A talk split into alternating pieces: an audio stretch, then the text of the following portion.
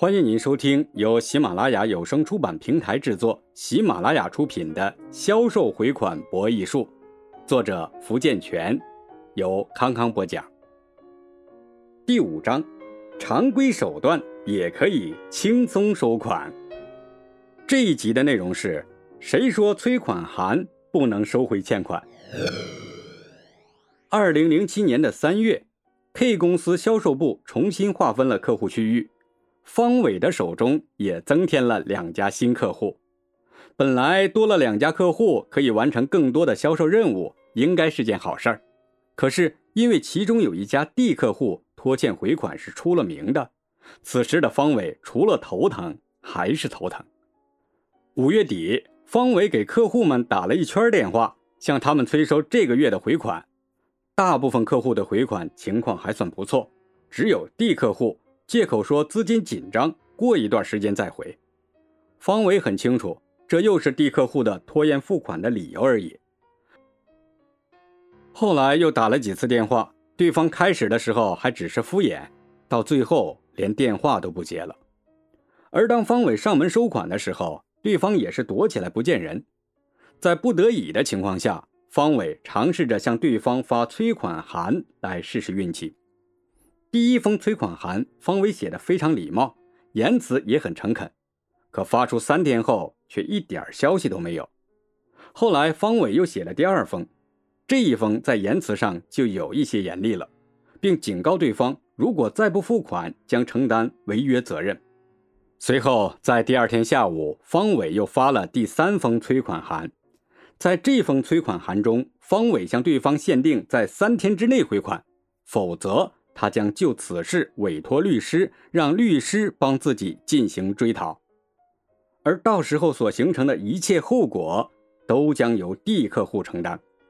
没想到第三封催款函发出不到一天，D 客户便打来电话，主动的和方伟商量起回款的问题。到最后，虽说 D 客户所欠的回款并没有完全收回，可还是有大部分的回款打到了方伟的账上。事后，方伟也在心中暗喜，看来催款函的作用还真是不能小觑呀。虽说催款函并不是专业的法律文书，但是由于催款函常常是供货方对经销商发放的正式商业文书，从某种程度上说，它还是具有一定的法律效力的。信函催收常作为电话催收的一种后续手段。公司打过几次电话催收后，如果客户仍无反应，可以发出正式的催收信函。第一次的催收信函必须说明打电话的日期和客户做出的付款承诺，以及客户在某日期前不能付款时，公司会采取的措施。如果第一封信仍没有回应，第二封信应比第一封信更为急迫，使客户感到延迟付款的严重性。如果仍无消息，公司的第三封信应发出最后通牒，口气可更为严厉一些。下面请听实例：第一封收款信函，尊敬的某某先生，我们与贵公司八月五日成交的发票号为第一百号，总额为二十四万元人民币的货款已到期，我们附上这一数额的详细内容。希望贵公司能够在二零零五年十一月十五日之前付款，或者通知我们不能及时付款的原因。开户银行、开户名称、账号如下。此致顺祝商旗，财务部助理，电话幺零幺零幺零幺零，二零零五年十一月五日，附发票复印件。注意啊，信函语气要强烈。但应彬彬有礼，这一点很重要。任何讽刺或威胁的话都会损害收款人的形象，而且很可能对收款无益。这封信的语气要坚定，明确一个付款期限，但不要详细叙述你将要采取的措施，不要提及法律行动，也不要对他的账户表示怀疑。第二封收款信函。尊敬的某某先生，我们于十一月五日就贵公司逾期未还的二十四万元货款发过信函，要求结清八月五日第一百号的发票货款。此款项已经延误了两个多月，至今我们没有得到任何答复，请速于十一月二十五日前结清全部款项。如果我们得不到回音，只得求助于专业机构来解决货款的回收问题。开户银行、开户名称、账号如下：此致商安财务部经理，电话幺零幺零幺零幺零，二零零五年十一月十五日，附发票复印件。注意啊，要语气强硬，公事公办，需要保持职业化形象，避免看上去恼怒或绝望。礼貌而坚定的语气会增强效果。此信函要提及对方不付款，你将要采取的措施。此信函署名人职位应高于前一封信。第三封收款信函，财务总监亲启，尊敬的某某先生，我们遗憾地通知您，贵公司对我们关于八月五日第一百号发票下货款的付款提醒信，至今没有任何答复。在此再次附上这一货款的详细情况和清单。我们已把贵公司的账户转交某某某律师事务所，请其代为收款，一切额外费用将由贵公司承担。一旦上述货款在二零零五年十二月八日前全额付清，我们将立即停止这一收款代理。开户银行、开户名称、账号如下：此致。顺祝商祺，财务总监电话幺零幺零幺零幺零，二零零五年十二月一日，附发票复印件。注意，签署人级别要高，并注明头衔。信的开头应提及客户对付款的消极反应。措辞要严厉，但应表现得平静和老练。诉讼前的最后一封警示信函，最后付款要求特此通知。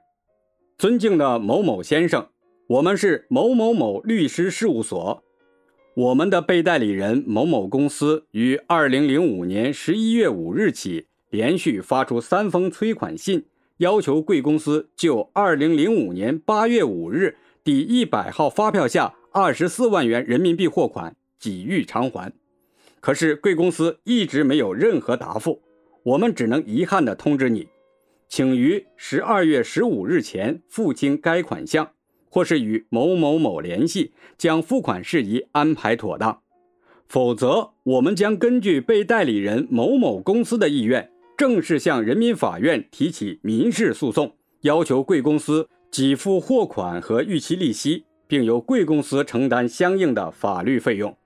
我们已准备好诉讼所需的有关法律文件，准备于二零零五年十二月二十日正式提起诉讼。在正式提起诉讼之前，我们不再另行通知。一旦上述金额在二零零五年十二月十五日前全额付清，我们将立即停止诉讼。开户银行、开户名称、账号如下：某某某律师事务所律师，电话。幺零幺零幺零幺零，二零零五年十二月十日，附发票复印件。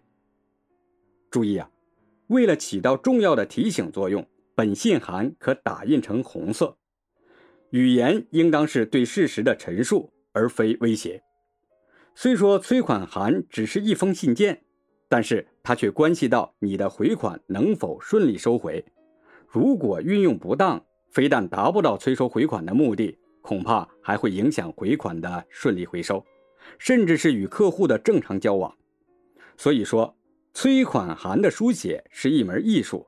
如果要使催款函能够有效地帮助你达到收款的目的，就要在书写时符合以下的原则：第一，收信人具体，收信人的街道名称、门牌号码、单位全称一定要准确而具体。收信人要具体到个人，写清其职位全称，像王经理、李主任等此类称呼并不好，虽然表示尊重，但是有时候却给了欠款人可乘之机。他们往往会说：“我是王经理，可是我没有收到你们的催款函呢。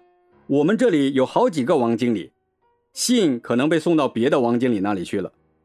所以，书写收信人名称时，应当具体为王成功经理、李自强主任等。”第二，债权债务清楚。在信函中，应当将双方的债权债务关系及其法律依据陈列清楚，收款人据以收款的法定理由等要清楚，欠款人拖欠债款或拒绝履行义务的事实依据要清楚，要求支付的欠款金额写在信函的突出位置，一般位于信函的第一行或右上角，表述一定要清楚。第三，内容容易阅读。